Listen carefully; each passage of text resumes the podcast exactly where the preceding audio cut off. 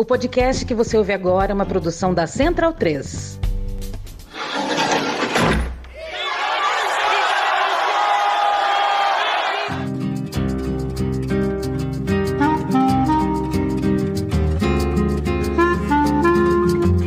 Começa agora a Guilhotina, podcast do Le Monde Diplomatique Brasil. Eu sou Luiz Brasilino e estou aqui com Bianca Pio. E aí, pessoal, tudo bem? Bom, no episódio de hoje a gente recebe o advogado Bruno Langiani. Oi, Bruno, tudo bem? Olá, pessoal, obrigado pelo convite. A gente que agradece, Bruno, sua presença aqui no nosso episódio 174 do Guilhotina. Advogado pelo Mackenzie, bacharel em Relações Internacionais pela PUC São Paulo, Bruno é mestre pela Universidade de York e atuou na área de gestão de projetos e planejamento na Prefeitura de São Paulo por oito anos. Foi coordenador de controle de armas de fogo do Instituto Sou da Paz, onde ocupa o cargo de gerente. Ele está lançando pela editora Telha o livro Armas de Fogo Gatilho da Violência no Brasil. A obra retrata os riscos que a flexibilização de armas traz para o cenário da segurança pública Pública, e é sobre isso que a gente vai conversar com ele agora. Bruno, o tema das armas no Brasil ganhou bastante destaque desde a eleição do Bolsonaro, porque a liberação das armas é uma das bandeiras do, do atual presidente.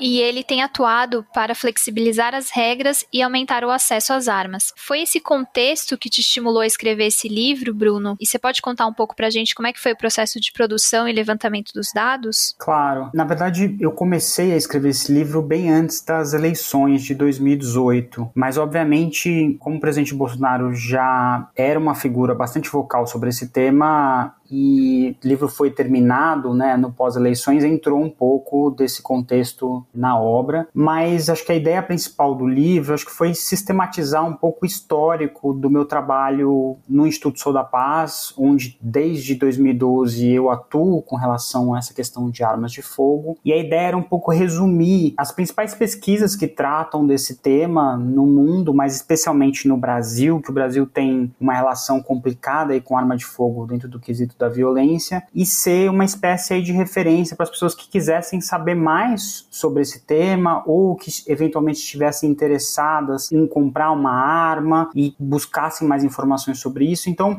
a ideia foi, acho que, sistematizar um pouco esse aprendizado durante esse período todo de trabalho mergulhado nesse tema de armas de fogo, mas obviamente eu precisei fazer algumas buscas específicas que eu queria, enfim, como é um tema que é muito recheado aí de paixões, eu queria um, um livro que tivesse bastante ancorado nas pesquisas, né? Então, acho que assim, quem lê o livro ou quem se interessar por dar uma olhada vai ver que a parte de pesquisa bibliográfica é bastante profunda para a gente sair um pouco dessa questão da superficialidade que muitas vezes domina esse debate. Bruno, para a gente ficar aí nas pesquisas, você pode apresentar mais ou menos um panorama aí do que as estatísticas a respeito das armas de fogo dizem aqui sobre a situação no Brasil? As pesquisas, acho que não só no Brasil como no mundo, apontam que a maior presença de arma de fogo é um fator que ajuda a ampliar a violência e dificulta o controle da segurança pública por parte das autoridades. Há diversas pesquisas no Brasil, acho que as principais foram feitas aí pelo professor Daniel Cerqueira, que é do IPEA, mostrando um pouco o antes e o depois do Estatuto do Desarmamento, fazendo um olhar para a distribuição da quantidade de armas nas cidades e mostrando como, após essa aprovação da nossa lei em 2003, que deu uma controlada melhor nos requisitos de quem queria acessar a arma, houve uma grande retirada de armas de circulação, seja por apreensão por parte das polícias, seja por entrega voluntária por parte da população. Isso foi responsável por uma das principais quedas de homicídios no Brasil que acabou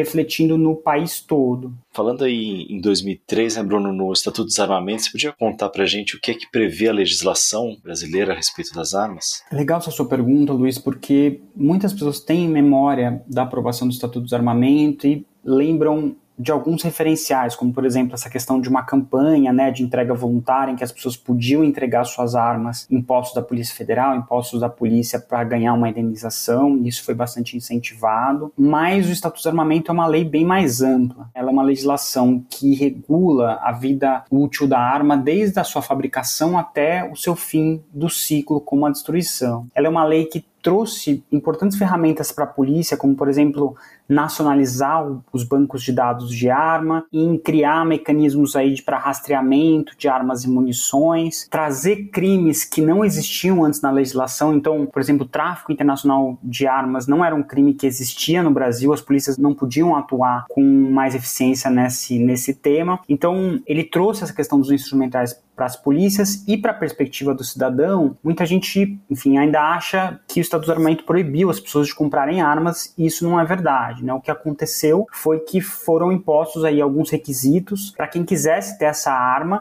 e esse acesso à arma permitia a pessoa ter arma dentro de casa ou na empresa. Então, Quais são esses requisitos? Né? A pessoa precisa ser maior de 25 anos, ela não pode ter antecedentes criminais, ela precisa passar por um atestado técnico, um teste técnico para garantir que ela consegue manusear essa arma com cuidado, com segurança, e precisa passar por um teste psicológico. É legal quando a gente detalha isso, porque a gente sai um pouco desse debate, muitas vezes fala, ah, o Estado do Armamento impediu o cidadão de ter acesso à arma. E na verdade esses requisitos são bastante razoáveis quando a gente está pensando que é referente ao acesso do instrumento que é usado em 7 cada 10 homicídios no Brasil. Esse é um pouco o apanhado do que a lei é, previu em 2003, mas acho que é importante a gente dizer também que muito da frustração que existe com relação ao Estatuto do Desarmamento tem bastante a ver com um problema que é bastante frequente nas políticas públicas do Brasil, que é a questão da falta de implementação. Há vários mecanismos aí da lei que não foram implementados por todas as polícias ou por todas as instituições, e isso obviamente tira bastante do potencial que a lei poderia ter, né? Mesmo sem essa implementação completa, o estatuto foi bastante importante para retirar muita arma de circulação e para ajudar as polícias a reduzirem homicídios. Você falou aí que a arma é um instrumento usado em 7 em cada 10 homicídios no Brasil, e aí no início do livro você faz meio que uma apresentação, uma descrição sobre o que é a arma, que eu acho que é muito interessante, que pode parecer meio óbvio, mas quando você explica por que, que ela é tão interessante para ser utilizada pelo crime, eu acho que é uma, uma explicação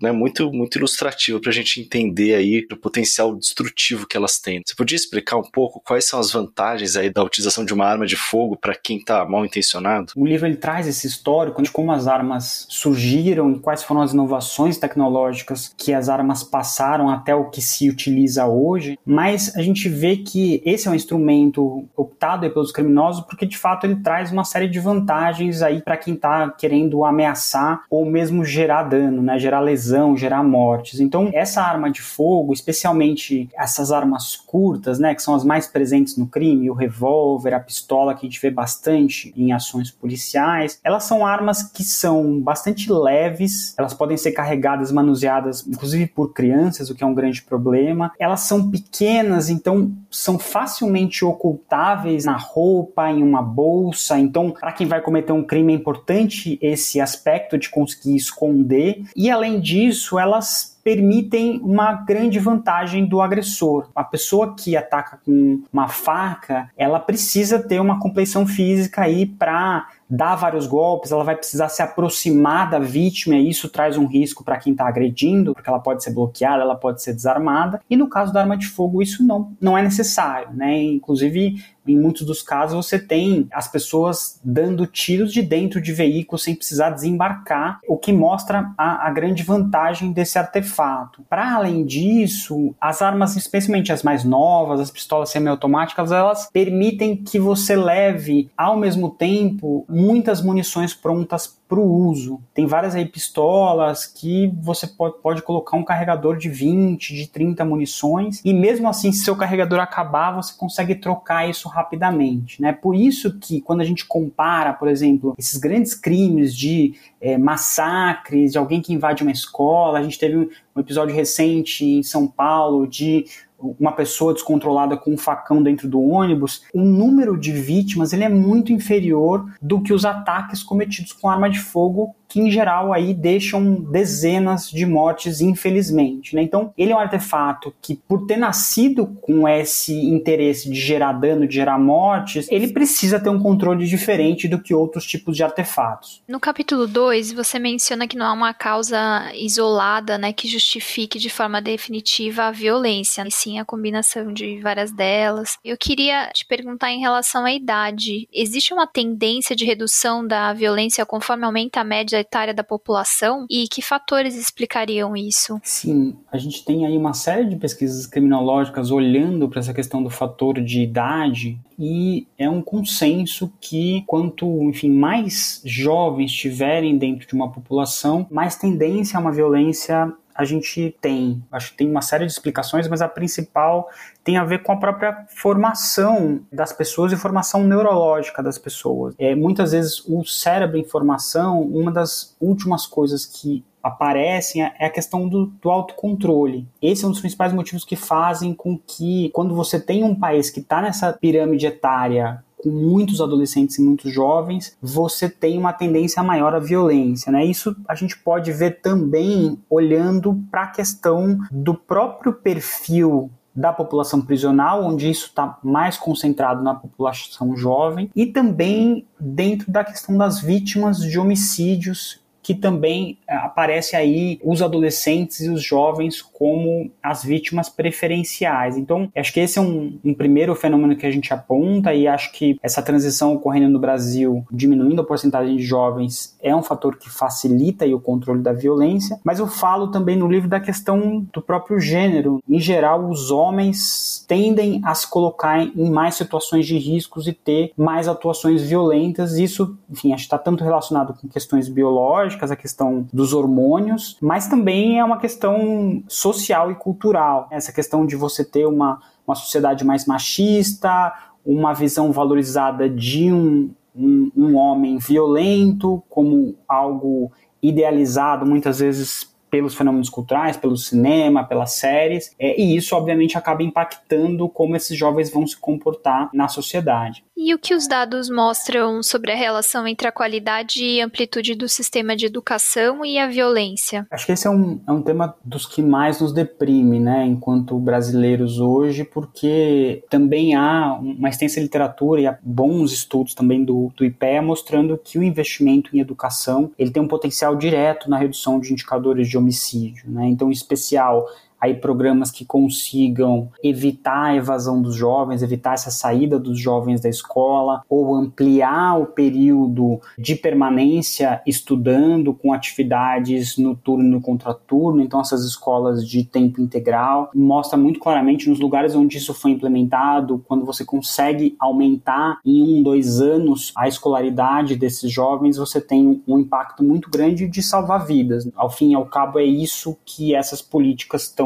buscando conseguir. Os defensores da liberação de armas, eles costumam argumentar que a disponibilidade de armas faz diminuir os crimes contra a propriedade. Isso é verdade? O que, que as pesquisas dizem? Isso é um grande mito e acho que a gente tem dois aspectos para falar sobre isso. O primeiro aspecto tem a ver com o quão efetivo é você ter uma arma para evitar um roubo, seja um roubo de residência, seja um roubo de veículo. E, enfim, acho que estudando aí centenas de boletins de ocorrência desse tipo de crime, a gente vê que, em geral, a pessoa com arma ela não tem chance de ou chegar até a arma ou reagir com a arma para evitar esse assalto. Né? E acho que a gente tem até exemplos públicos disso, de grandes defensores de arma de fogo, como o próprio presidente Bolsonaro, que teve a moto roubada, estava armado e não conseguiu reagir, a arma dele foi levada. Tem um outro grande defensor de armas, que é o Coronel Alberto Fraga, do Distrito Federal, também que defendeu armas a vida inteira e teve a casa invadida, por ladrões, estava com uma arma dentro do quarto, não conseguiu reagir. Então, as pesquisas mostram que quando a gente olha o total do uso de arma em termos de crime patrimonial, e tem uma pesquisa dos Estados Unidos que, olhando os dados nacionalmente do FBI, mostra que por volta de 3% dessas ações armadas para prevenir roubos são bem sucedidas. Justamente por essa questão do fator surpresa, pela questão de muitas vezes os roubos envolverem uma superioridade numérica, de você ter 3, 4 criminosos atacando ao mesmo mesmo tempo. Mas há um outro fator que acho que é importante a gente falar, e o Sou da Paz fez uma pesquisa recente sobre isso, é que a arma de fogo é um objeto de desejo por parte do crime. Então, muitas vezes há a busca desses criminosos por casas que tenham armas, justamente porque é tão valioso quanto joia, é fácil de carregar, é fácil de revender no mercado criminal. E a gente fez uma pesquisa no estado de São Paulo mostrando aí 23 mil boletins de ocorrência em 10 anos que envolviam desvios de arma de fogo. E esses boletins representaram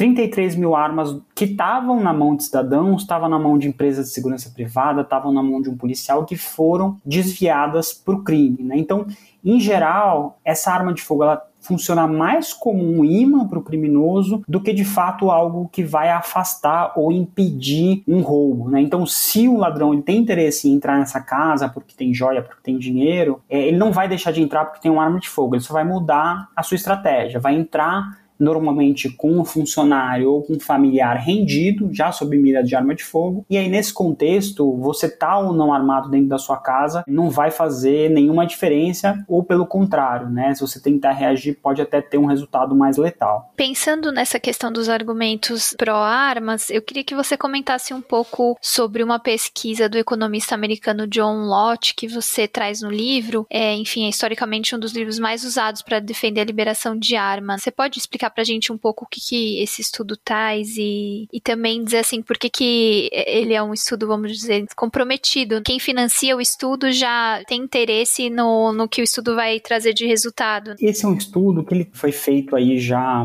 há várias décadas. Ele tem vários problemas, tanto de desenho quanto essa questão da uma própria isenção científica. Né? Acho que é importante a gente falar para as pessoas que quando a gente vai procurar estudos para enfim, fundamentar uma política pública, se privilegia estudos que tenham um filtro feito por outros cientistas que não tem nenhuma relação com o autor, que mais pessoas possam testar essa metodologia, entender se ela funciona ou não. E esse estudo do John Lott é bastante problemático, tanto porque ficou comprovado que o John Lott, enfim, recebia dinheiro da indústria, recebia dinheiro do lobby das armas, ou seja, o financiamento da pesquisa tinha interesse para um resultado ou outro. E mais do que isso, a metodologia que ele utilizou, os dados dos estados que ele selecionou, ele fez uma seleção pensando alguns estados para dar o resultado que ele queria. Essa é uma pesquisa que é muito usada pelos grupos pró-armas porque ela é praticamente a única que tem toda uma roupagem é, científica para esse argumento de que mais armas ajudam a controlar o crime, a reduzir homicídio, mas quando, enfim, outros cientistas de forma independente tentaram refazer a metodologia, eles encontraram outros resultados. E aí o resultado vai na linha de mostrar que, enfim, estados é, norte-americanos que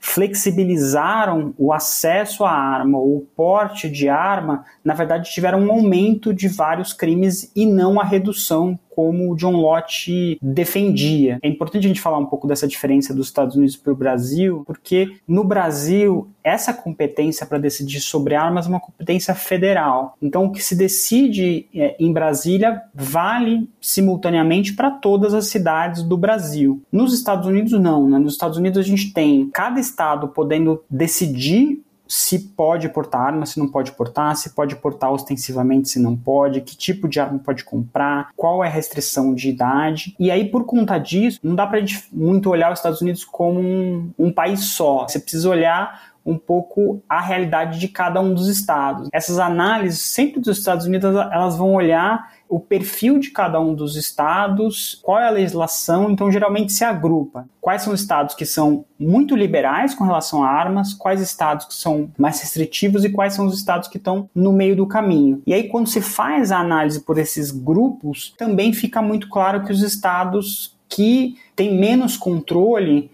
produzem mais violência e mais do que isso, os estados que não controlam as suas armas acabam sendo estados que viram estados fornecedores. Então, por exemplo, Califórnia e Nova York, que são estados que controlam melhor as armas de fogo, geralmente têm problemas de armas de outros estados menos controlados vindo para abastecer o seu mercado criminal além das armas não impedirem o crime, né, não servirem como defesa, igual você falou na resposta agora para Bianca, ter armas de fogo em casa representa uma série de outros riscos para as pessoas, né? Você podia apresentar aí quais são essas as principais ameaças? Teve esse laboratório né, do Brasil com a questão da pandemia e acho que vários países onde a gente teve aí um período em que as pessoas ficaram mais tempo em casa por conta do isolamento social e acho que esse período ele servia inclusive para iluminar ou carregar as tintas dos problemas de você ter a arma em casa. Os principais fatores que eu elenco no livro estão relacionados primeiro a acidentes e acho que é um, item que afeta especialmente as crianças, em especial os meninos que têm um grande fascínio por arma de fogo. Então, você levar uma arma para dentro da sua casa, você aumenta o risco de acidentes fatais, de alguma pessoa acessar essa arma e disparar contra si, disparar contra, enfim, algum irmão, algum primo. E em segundo lugar que a gente coloca é a questão dos suicídios. Tem uma literatura extensa mostrando que faz toda a diferença do tipo de método que está acessível para uma pessoa que eventualmente está bastante deprimida, que está com tendências suicidas. E arma de fogo é o pior dos instrumentos para você ter numa casa com alguém nesse contexto, porque em geral esses impulsos suicidas eles não são impulsos que são duradouros, eles são impulsos bastante passageiros. Então, no caso da arma de fogo, ela estando ao alcance da mão, não existe muito tempo para refletir, tempo para pensar e muito menos uma segunda chance, porque a arma de fogo dentro das possibilidades de suicídio é a mais letal. Não por outra razão, olhar a taxa de suicídios por arma de fogo é, inclusive internacionalmente, um indicador utilizado pelos pesquisadores para avaliar a quantidade de armas dentro das residências porque já está bastante sedimentado que se existem muitas armas, quem for tentar se suicidar vai preferir esse método, infelizmente. E para além disso, acho que um outro fator, um outro aspecto que ficou muito aí aparente na pandemia é a questão da violência doméstica eu trago algumas pesquisas, uma, por exemplo, do Journal of Preventive Medicine dos Estados Unidos, mostrando que a taxa de homicídios em ambientes domésticos é 64% maior nos estados americanos que são mais armados. Cada 1% aí do aumento dessa posse de armas dentro da residência significa um aumento de 1,4% na vitimização, especialmente das mulheres. No Brasil, nós também vimos isso no meio da pandemia, de um aumento das residências armadas, sendo uma causa aí do aumento dos feminicídios mas eu chamo a atenção no livro que a arma de fogo ela é nefasta para as mulheres e para as crianças, mesmo quando ela não é disparada. Porque em muitos casos, e a gente trabalhando com segurança pública vê isso semanalmente, que às vezes um vizinho liga porque está ouvindo a vizinha de porta apanhar do marido, e quando os policiais chegam, tem uma arma de fogo presente nesse contexto. E muitas vezes essa arma de fogo é usada para ameaçar a mulher para que ela não denuncie. Então esse ciclo de violência mesmo quando não termina num feminicídio, ele se estende por conta da presença da arma de fogo na residência que é usada contra a mulher para que ela não vá até a delegacia denunciar esse agressor. E por fim, tem a questão do que a gente vê também nas páginas policiais aí dos crimes banais. Muitos desses homens aí fazem o discurso de que estão comprando essa arma para defender a família, para defender a propriedade, mas quando a gente vai olhar o motivo do uso da arma, essa arma está sendo usada para ameaçar um vizinho, para ser usado numa briga de trânsito com desfecho fatal, ou para ser sacada numa briga de boate. Então, apesar de toda essa propaganda aí da arma como defesa da família e da propriedade. Quando a gente olha os boletins de ocorrência, a gente vê o uso dessa arma em outro contexto totalmente diferente, para ameaças, para lesões e para homicídios. E nos últimos anos tem muitos estudos aí que estão mostrando um aumento do número de armas de fogo em circulação no Brasil, né? Peguei aqui um estudo que é do que você deve estar familiarizado, que é do Sou da Paz e do Instituto Igarapé, que mostra que o número de armas registradas durante o governo Bolsonaro foi de mais de um milhão, sendo que esses dados são referentes a novembro de 2021, né? Imagino que tenha aumentado ainda mais e ainda mais uma observação que esse um milhão representa um aumento de 78% em relação ao que havia no último ano do governo Temer. Quais que foram as medidas aí que provocaram essa elevação? Imagino que não tenham sido só medidas, né? Também é uma cultura aí, né? Que foi, foi eleita para presidência. E a segunda questão é, será que já é possível avaliar o impacto desse aumento ou ainda é muito cedo? É legal da sua pergunta, porque ela ronda dois aspectos. Tem uma primeira questão de uma cultura de arma que veio com esse governo. Eu acho que a indústria de armas não podia ter conseguido um garoto propaganda tão engajado como é o presidente Bolsonaro. O presidente Bolsonaro ele fala de arma praticamente todos os dias, incentivando a população a comprar. Ele fala de arma mais do que ele fala de qualquer outro problema, da fome no Brasil, da questão da pandemia. Então, existe aí o tema da arma presente no noticiário das pessoas desde janeiro de 2019. Mas para além desse incentivo simbólico, que ele é muito importante, a gente teve aí é, mais de 30 medidas editadas pelo governo Bolsonaro de vários aspectos. Como eu disse anteriormente, já se podia comprar arma antes do governo Bolsonaro, mas houve uma facilitação. Então, hoje se pede menos requisitos para compra dessa arma. Não se exige, por exemplo, que se apresente uma justificativa de necessidade, não se exige que haja uma análise pelo delegado da Polícia Federal por onde passa esse pedido. Então, hoje pediu, bateu aqueles requisitos básicos, é, o governo é obrigado a conceder, mas houve outras mudanças bem importantes. Né? Então, foi dado um aumento no limite da quantidade de armas que cada pessoa pode comprar, que passou de 2 para 6 para o cidadão comum, mas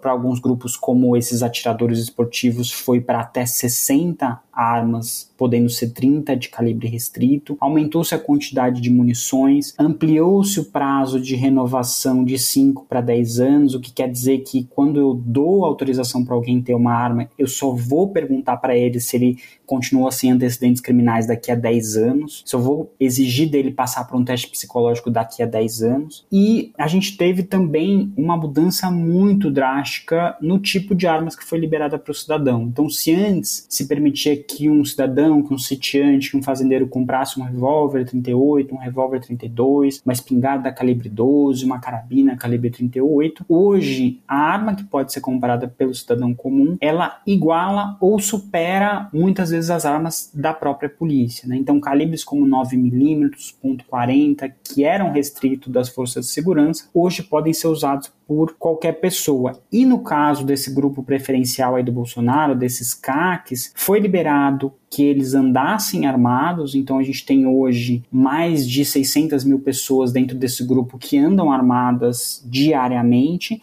e esse grupo tem acesso a armas que antes também não eram permitidas, como por exemplo fuzis semiautomáticos. É um desvirtuamento completo da lei com a problemática de que nada disso passou pelo Congresso, né? nenhuma dessas mudanças foi debatido no âmbito do parlamento, foi tudo feito na canetada, e isso obviamente está tendo uma série de impactos que a gente pode discutir. Eu falei de alguns, né, dessa questão, por exemplo, da arma em residência, a questão da violência doméstica e do feminicídio, mas para ter uma análise mais completa desses impactos, acho que é algo que ainda vai demorar um tempo, tanto porque a gente viu a maior parte dessas compras acontecendo a partir do segundo semestre de 2020, quando a pandemia começou a dar uma arrefecida, e 2021 mas também porque vários dos dados que a gente usa para analisar a violência no Brasil, os que têm a série histórica mais longa, eles são produzidos pelo Ministério da Saúde e a gente sabe como está o apagão de dados do Ministério da Saúde. Né? Então, eles já eram dados que saíam com dois anos de atraso e agora a gente não tem muita noção de quando que a gente vai conseguir fazer análise desses dados, por exemplo, de acidentes ou de suicídios. Mas o que a gente já pode apontar e que eu acho que é, é algo que as pessoas têm percebido, é que tem aumentado esses tipos de crime banais que a gente via muito fortemente na década de 90, então de alguém sacando a arma numa briga de trânsito, de alguém que briga na boate volta para o carro e e, e, e, volta para o local atirando, mas principalmente eu tenho chamado a atenção também de como várias dessas medidas tomadas para uma flexibilização total de armas, sem dar ferramentas de controle para as polícias, também abriram uma avenida gigantesca para a atuação do crime organizado e da milícia. O que, que eu quero dizer com isso? Quando você autoriza um atirador esportivo com um mês de registro a comprar 30 fuzis, obviamente você está criando uma condição para uma infiltração do crime organizado. E eu falo isso não de uma forma hipotética. A gente já teve casos em 2022 bastante emblemáticos de um colecionador preso no Rio com 26 fuzis que comprou todo o limite de munições que ele podia que Bolsonaro deu e que estava com uma carteirinha do exército para poder circular com essas armas e fornecer isso para o Comando Vermelho. Mesma coisa, uma prisão em São Paulo de laranjas que eram usados pelo PCC para lavar dinheiro do crime, mas que também eram usados para comprar armas legalmente com registro no exército e fornecer isso para o crime organizado. O crime organizado ele sempre quis ter armas de fogo mais potentes, em especial os fuzis. Mas no Brasil eram armas que só eram acessadas por grupos mais estruturados, porque eram armas muito caras e que em geral tinham que ser buscadas fora do país, normalmente no Paraguai ou direto nos Estados Unidos. Então, quem buscava essa arma corria o risco de cair num crime de tráfico internacional, que tem uma pena mais alta, tinha que pagar em dólar, muitas vezes tinha que incluir no custo o valor de propina para conseguir passar por várias fronteiras e chegar com essa arma a milhares de quilômetros de distância no Rio de Janeiro, em São Paulo ou algum outro centro urbano. Agora, com essas medidas do Bolsonaro, todos esses casos que eu comentei, as pessoas, esses laranjas, compram armas sem sair de casa, recebem a arma na porta da sua casa. Então não tem esse risco de ser pego no tráfico internacional, não precisam fazer grandes deslocamentos com essa arma e diminuem o risco de serem presos e conseguem acessar essa arma por um custo muito mais baixo em reais, sem ter que arcar com esse custo da moeda internacional. A gente está vendo agora no Brasil uma ampliação do armamento também do crime e as armas mais antigas que estavam no crime sendo substituídas por armas mais novas. Né? Então, o que eu sempre digo, acho que a pesquisa mostra muito isso quando a gente entra no capítulo aí do mercado ilegal, do perfil da arma do crime, que a gente tem hoje no Brasil armas sendo usadas aí no roubo do ponto de ônibus, no roubo do semáforo, armas com 30, 40 anos de vida, porque é um bem durável, feito muitas vezes de metal, com pouca manutenção elas conseguem viver por muito tempo. Então, quando a gente olha esses números aí de um milhão de armas novas em circulação, de fato é quase como uma poupança inversa que o Brasil está contratando, né? Uma poupança de fonte de violência que vai nos acompanhar por várias décadas. Enfim, mesmo que o governo Bolsonaro saia no final desse ano, acho que esse estrago ele vai estar tá feito durante muito tempo. E por isso que a gente, dentro do Instituto Sou da Paz, com esses nossos parceiros do Fórum Brasileiro de Segurança Pública, com o Instituto Engarapé, que a gente tem feito um esforço tão grande para falar sobre esse tema com a população, mas também instar os órgãos de controle a reverter essas medidas, né? Porque todos esses decretos que o Bolsonaro fez estão sendo contestados no Supremo Tribunal Federal, mas foram pouquíssimas as medidas que foram concedidas em sede de liminar, por exemplo, para revogar parte desses decretos ou parte dessas portarias, né? Hoje está tudo sendo muito bem segurado pelo ministro Cássio Marques, que foi indicado pelo presidente Bolsonaro e pediu vista desses processos e já está com eles há quase 10 meses. Né? Então, enquanto nada disso é apreciado, seja pelo Congresso, seja pelo Supremo, praticamente todas essas medidas estão valendo e os grupos criminais estão se aproveitando disso com muita eficiência. Falando aí sobre esses intercâmbios entre os mercados legal e ilegal, os defensores das armas de fogo argumentam, né, obviamente que o interesse deles é armar as pessoas que não são as criminosas, que isso seria o correto, né? Vamos armar as pessoas que não são criminosas porque os criminosos já estão armados. Mas como é que as armas e aí é muito interessante que você chama bastante atenção no livro para a questão das munições. Como é que as armas e as munições chegam nas mãos das pessoas que querem utilizá-las para cometer os crimes? A gente sempre aponta que antes de começar a falar sobre essa questão de armas do crime, a gente fala, olha, não dá para a gente discutir essa questão de violência armada sem a gente olhar, ir para as delegacias, ir para os fóruns onde tem arma apreendida e olhar qual o perfil dessa arma que está sendo utilizada no Brasil. E nós fizemos uma série de pesquisas no Sudeste, no Nordeste, em Goiás, e o perfil ele é muito parecido. Né? A gente está falando aí de armas nacionais, armas que foram não só fabricadas no Brasil, mas comercializadas dentro do país, e em algum momento da sua vida útil foram para o crime. Então, por isso a gente fez, além desses estudos de perfil, esses estudos de rastreamento, para saber quantas tinham registro, quantas não tinham registro, a gente fez estudos para saber como essa arma sai da mão de alguém com registro e vai para o mercado criminal. Essa pesquisa que a gente fez, que chama Desvio Fatal, ela foi olhar os boletins de ocorrência onde foram registrados esses casos de furto, esses casos de roubo, onde uma arma saiu da mão de alguém e foi para o crime. E o que a gente vê é que a gente tem dois perfis. A gente tem um perfil do varejo, milhares e milhares de casos em que foi levado uma arma de alguém que tinha comprado para defender o sítio, de alguém que tinha comprado para defender um comércio, ou de um policial que tinha uma segunda arma particular. E essa arma, alguém entrou na casa durante um, um dia que não tinha ninguém, roubou a casa e levou essa arma. Então é uma arma a mais no mercado criminal. A maioria dos casos a gente vê é furto, os criminosos se aproveitam do momento onde não tem ninguém em casa, onde essa arma não vai poder ser disparada e levam essa arma. Muitos no período noturno, muitos no período de final de semana, muito comumente em períodos de festas, de férias, onde é, tem menos vigilância, menos policiamento. Então, esses são os casos do varejo. Mas tem os casos do atacado, e esses são os casos em que a gente cobra uma atuação mais forte por parte da polícia. E aí, nos casos do atacado, o que, que se destaca? A gente tem repartições públicas, então, armas que foram desviadas de quartéis, de guardas civis, de delegacias.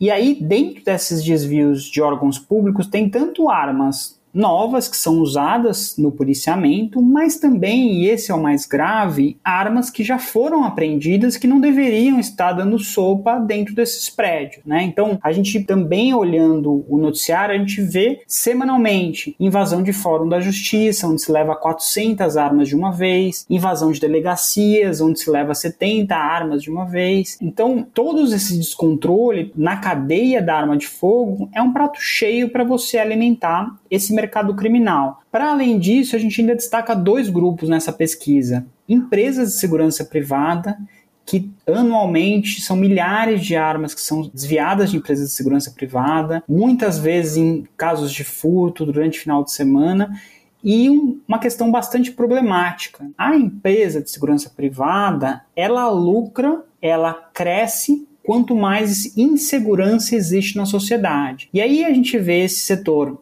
crescendo loucamente, mas sendo também responsável por grande parte dos revólveres que estão na mão do crime. Isso é muito problemático e, quem pode fazer uma fiscalização disso é a Polícia Federal. Por fim, um grupo que está crescendo muito aí nesse governo é a questão desses CACs, colecionadores, atiradores esportivos, que, em geral, tem, muito, tem muitas armas na sua propriedade, eles podem ter um número maior de armas de fogo, e em geral tem armas de calibre restrito é muito comum que esses grupos eles sejam grupos visados, né? Criminosos busquem o endereço desse tipo de pessoa justamente para poder acessar um, uma mercadoria muito valiosa e de bastante interesse do mercado criminal. No caso das munições, a gente também tem visto uma participação muito grande do mercado legal. E aí a gente, enfim, acho que o caso mais emblemático é a questão da execução da vereadora Marielle Franco, em que se descobriu que a munição da execução é a munição que foi comprada da, da Polícia Federal, então que saiu da fábrica de Ribeirão Pires, foi para a Polícia Federal em Brasília e depois distribuído para várias superintendências da PF ao redor do país. A gente teve o caso da execução também da juíza Patrícia Cioli, que foi descoberto que era uma munição da Polícia Militar, então uma munição nacional, uma munição que foi comprada com dinheiro público, mas no campo da munição, a gente tem muito menos pesquisa. São pouquíssimas polícias civis estaduais que fazem uma análise do perfil da munição do crime. E os dois únicos estudos públicos que a gente conhece, um foi feito pelo Instituto Sou da Paz, no Rio de Janeiro, mostrando que essa munição nacional representa 40% de tudo que foi apreendido da munição do crime no Rio de Janeiro. E no caso de Goiás, também, que é o outro estudo que existe, mostrando a participação dessa munição da, da CBC chegando a quase 70%. É, é por isso que a gente sempre fala: não existe controle de armas e munições, não existe desarmar o crime sem controlar esse mercado legal, porque esse mercado legal ele abastece diariamente o mercado criminal. É óbvio que a gente tem também problema de fronteiras, problema de tráfico internacional, mas isso acaba sendo focalizado, acaba sendo um problema para as armas de maior poder de fogo. Né, como eu comentava agora há pouco, a questão fuzis, submetralhadoras, metralhadoras que são mais difíceis de encontrar no mercado doméstico, aí sim a gente tem um abastecimento vindo de fora. Mas em geral, o problema da arma do Brasil, o problema da violência armada, ele é um problema nacional. Enquanto a gente ficar olhando só para a fronteira do Paraguai, a gente vai estar tá dando as costas para o principal abastecimento que acontece é, debaixo do, do nariz das autoridades. Só para trazer um dado aqui que eu peguei numa reportagem da Folha, a venda de munições para colecionadores, atiradores desportivos e caçadores, que são justamente os chamados CACs, dobrou em 2021, chegando a 61,3 milhões de unidades contra 28,5 milhões em 2020. E aí você está falando justamente sobre essa questão de numerar também as munições. E aí eu queria que você explicasse um pouco como que isso pode ajudar a prevenir ou mesmo desvendar eventuais crimes e também que a gente pensasse aqui outras medidas para controlar mais a circulação dessas armas. Então, acho que uma preocupação do livro é não só falar dos problemas, né? É, a gente buscou aí também apontar o que pode ser feito por diversos níveis de autoridade, né? Então, alguém no Ministério da Justiça, um diretor da Polícia Federal, ou um secretário de segurança no nível estadual. Então, tem uma série de medidas que podem ser colocadas, mas essa questão da infraestrutura, né, da nossa regulamento de armas, ele é muito importante. Então, se a gente já sabe que uma grande parte da munição que está no crime é uma munição que foi comercializada nacionalmente e a gente consegue ampliar essa marcação no estojo da munição com um código que possa ser colocado num computador de qualquer policial do Brasil e esse sistema diga quem foi o último CPF, a última pessoa que passou a mão nessa munição ou foi a última empresa uhum. que comercializou essa munição, esse é um mecanismo muito potente para você conseguir tanto prevenir o desvio, porque se você tem um, aí um servidor público que está desviando munição e sabe que essa munição pode ser rastreada e chegar até ele, ele vai ter que procurar outros mecanismos e vai ficar mais caro ele desviar a munição, mas também para esclarecimento de crimes. Então a gente tem uma série de chacinas no estado de São Paulo onde ter encontrado no local de crime uma munição marcada foi fundamental para a polícia poder direcionar a investigação para um lado ou para um outro, para poder chegar num batalhão de polícia, para poder chegar em um policial especificamente que participava de grupo de extermínio. Então, essa questão de uma boa marcação de armas e munições, de um bom sistema, ele é fundamental e para aquelas pessoas que fazem sua atividade legalmente, aquela pessoa que é esportista do tiro, aquele pessoa que é um colecionador que respeita a lei, nada disso tem impacto. Agora, para quem é criminoso, para quem é miliciano, aí de fato são medidas que afetam demais essa possibilidade de fazer uso de armas e munições e de fazer esse desvio, esse abastecimento. E no governo Bolsonaro a gente está vendo justamente o contrário disso. Quando houve uma portaria, depois de muito custo do Exército, criando um sistema de rastreabilidade de armas e munições, o presidente Bolsonaro mandou revogar. E, para além disso, mesmo outras coisas que funcionavam, como o sistema para rastrear número de série de arma, a gente teve uma precarização muito grande. Então, é, a gente falava agora há pouco de um crescimento exponencial de pessoas dentro desse grupo de CACs que estão andando armadas, mas se hoje um policial rodoviário parar um CAC na rua e ele apresentar uma carteirinha do exército, esse policial ele não tem acesso a um sistema para checar se essa carteira é autêntica. Então você imagine o quanto que isso é uma avenida aí para uma criminalidade. Então, esses são alguns itens que a gente fala no plano federal. Mas no plano estadual, há muito que pode ser feito. Eu acho que bons exemplos são o que está sendo feito, por exemplo, no Espírito Santo, que, onde se desenvolveu um, uma política estruturada para controle de armas de fogo, onde a polícia faz um rastreamento sistemático de todas as armas apreendidas, buscando o número de série, tentando entender qual foi o último comprador, fazendo uma análise de inteligência sobre esse dado e usando essa inteligência para fazer suas operações e tirar armas do crime. Então, a gente vê, por exemplo, em muitos estados esse tipo de política de sobe morro para confronto, morre um monte de gente, morre policial e no final apreende duas armas, apreende três armas. Essa estratégia de alguns estados como Espírito Santo, criando delegacias especializadas para combate a tráfico de armas e munições, mostra que é possível fazer um tipo de trabalho diferente, com menos uso da força,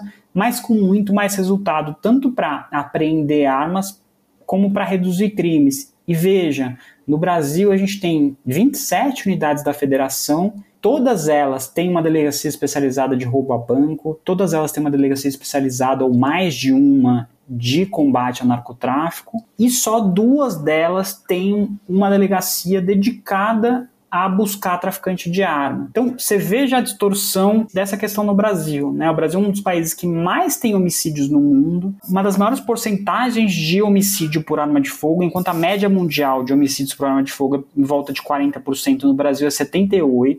E a gente vê secretários estaduais e delegados de polícia civil, chefes de polícia civil, não criando uma estrutura ou não tendo uma política para ir atrás das armas do crime. Acho que são esses um pouco as medidas que a gente elenca no livro com relação, por exemplo, à polícia, mas tem medidas para o judiciário, por exemplo, para contribuir para que as armas não fiquem muito tempo ligadas ao processo e com isso virem uma fonte fácil de desvio criminal. Então acho que a ideia é também trazer aí um roteiro, especialmente acho que esse ano que a gente está em pré-período eleitoral, onde vários candidatos estão buscando aí propostas e medidas, eu trago uma série de medidas aí que já foram testadas ou no Brasil ou em outros estados para ser uma ferramenta a mais da gente conseguir redução de crimes e a população mais segura.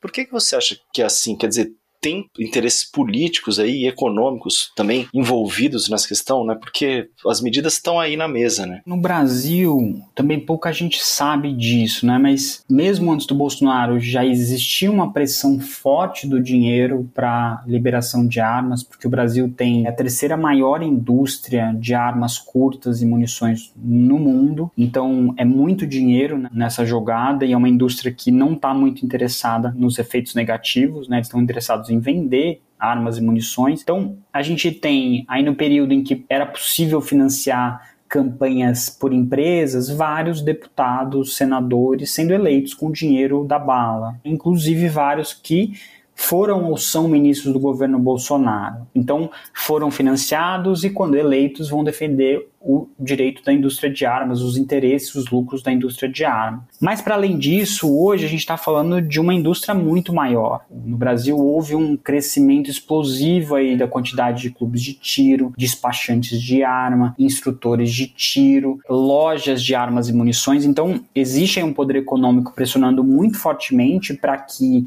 não haja restrição, para que não se faça pesquisa de rastreamento que aponte o percentual de armas de, da indústria X ou da indústria Y, que aponte que muitas armas foram vendidas numa loja só, que estava facilitando a venda para criminosos. Então, existe aí essa parte do poder econômico muito forte. Mas, para além disso, tem essa questão mesmo de um tipo de política que não está preocupado em preservação da vida. Muitos aí desses grupos pró-armas, de políticos pró-armas, fazem um discurso falando, bom, mas a gente precisa liberar e se alguém faz algo errado, a gente pune exemplarmente. Primeiro que punir no Brasil, especialmente no crime de homicídio, é algo que praticamente não acontece. Né? A gente tem um esclarecimento muito baixo em vários estados da federação. Rio de Janeiro, por exemplo, que é um estado riquíssimo, esclarece menos de 20% dos homicídios. Então, esse é um argumento que já começa de pé quebrado na saída. Mas o segundo ponto é que, se você perguntar para qualquer viúva que perdeu o marido por conta da violência, para qualquer criança órfã que perdeu o pai por conta da violência armada, se ele vai ficar feliz com o criminoso pegando 20 anos ou se ele ficaria mais feliz de ter a vida do pai preservada. E obviamente todo mundo escolhe a preservação da vida. Enfim, as autoridades precisariam ter uma responsabilidade e uma cobrança nossa para políticas que preservem vidas, que salvem vidas, que consigam evitar crimes e não só nessa linha de, bom, depois que acontecer a gente vê o que acontece. Até porque, em vários dos casos, como a gente estava falando, por exemplo, de acidentes, né? Um pai que deixou a arma de qualquer jeito, a criança foi lá e e, atirou contra si ou atirou contra o irmão, você tem, mesmo que esse pai eventualmente receba alguma pena, trauma daquela família, daquela comunidade, ele já está colocado. A gente de fato aí precisa ter uma, uma grande mudança de mentalidade, de paradigma, para que a gente consiga cobrar políticas que sejam razoáveis. E, enfim, meu livro em nenhum momento defende proibição de arma de fogo, que as pessoas não possam acessar. O que se defende é que haja uma política racional, amparada aí nas principais pesquisas que conseguir conciliar esse interesse das pessoas em comprar uma arma para defender o seu sítio, o seu comércio, mas de uma forma que não cause tantas consequências negativas para o restante da sociedade. Hoje recebemos o advogado Bruno Langiani, que lançou pela editora Telha o livro Armas de Fogo, Gatilho da Violência no Brasil. Muito obrigado pela sua participação aqui no Guilhotina. Eu que agradeço o convite e convido aí todas as pessoas que estiverem interessadas a buscarem o livro que está disponível tanto na versão física como na versão e-book. Beleza, Bruno. Vamos colocar o link aí no post. Valeu demais pela conversa. Legal, gente. Obrigado. O Guilhotina é o podcast do Le Monde Diplomatique Brasil. Para nos apoiar, faça uma assinatura. Mas se você não puder agora, você já nos ajuda muito compartilhando nosso conteúdo nas redes sociais. Estamos no Instagram em arroba Diplomatique Brasil, no twitter.com.br Diplobrasil e no Facebook em facebook.com.br Diplobrasil. Para sugestões e críticas, escreva para guilhotina.diplomatique.org.br. Obrigado pela audiência e até semana que vem. Até! Entre as alterações Entre está as alterações, a redução de 25, de 25 a idade mínima para compra de armas. O registro da arma será de graça, poderá ser feito por órgãos estaduais e do Distrito Federal e não mais apenas pela Polícia Federal. HB 38, dois disparos, desse revólver. As armas que matam, as armas que matam, as armas que matam, as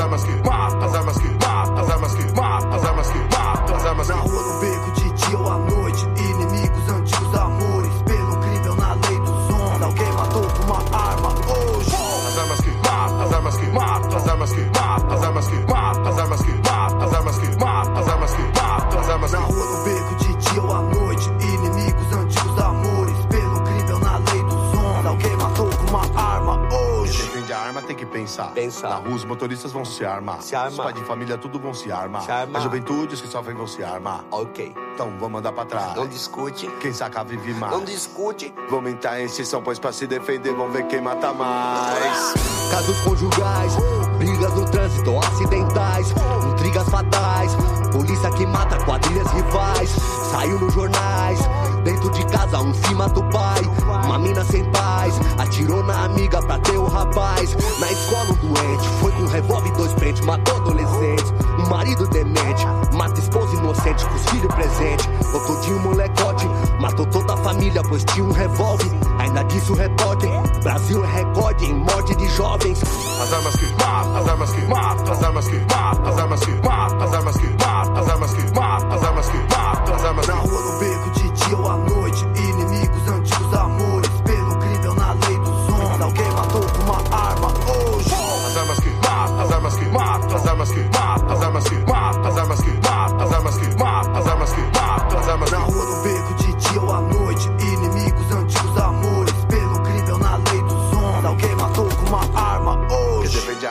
pensar. Pensar. A violência até você vai chegar.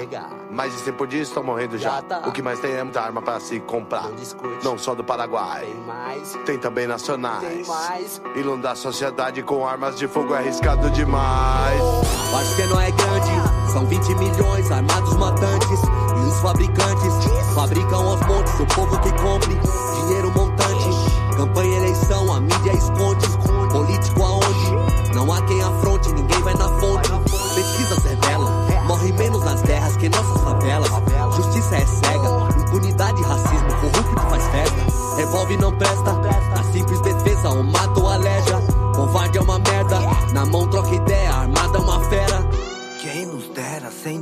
miséria, sem favela. Ao invés das bocas, igrejas, sinos e capelas. Temos pressa, desarmamento, não é comédia. Sangue na tela, tiroteio, caixão e velas. As armas que matam, as armas que matam, as armas que matam, as armas que matam, as armas que matam, as armas que matam, as armas que matam, as armas que Na rua, no beco, de dia ou à noite, inimigos,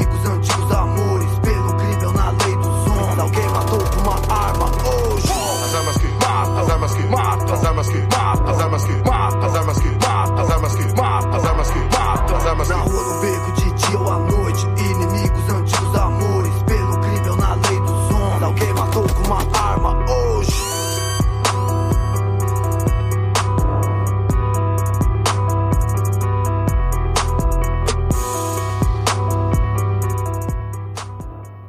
Guilhotina é um podcast do Le Monde Diplomatique Brasil. O roteiro, a produção e a apresentação é de Bianca Pio e Luiz Brasilino. Edição de Domênica Mendes.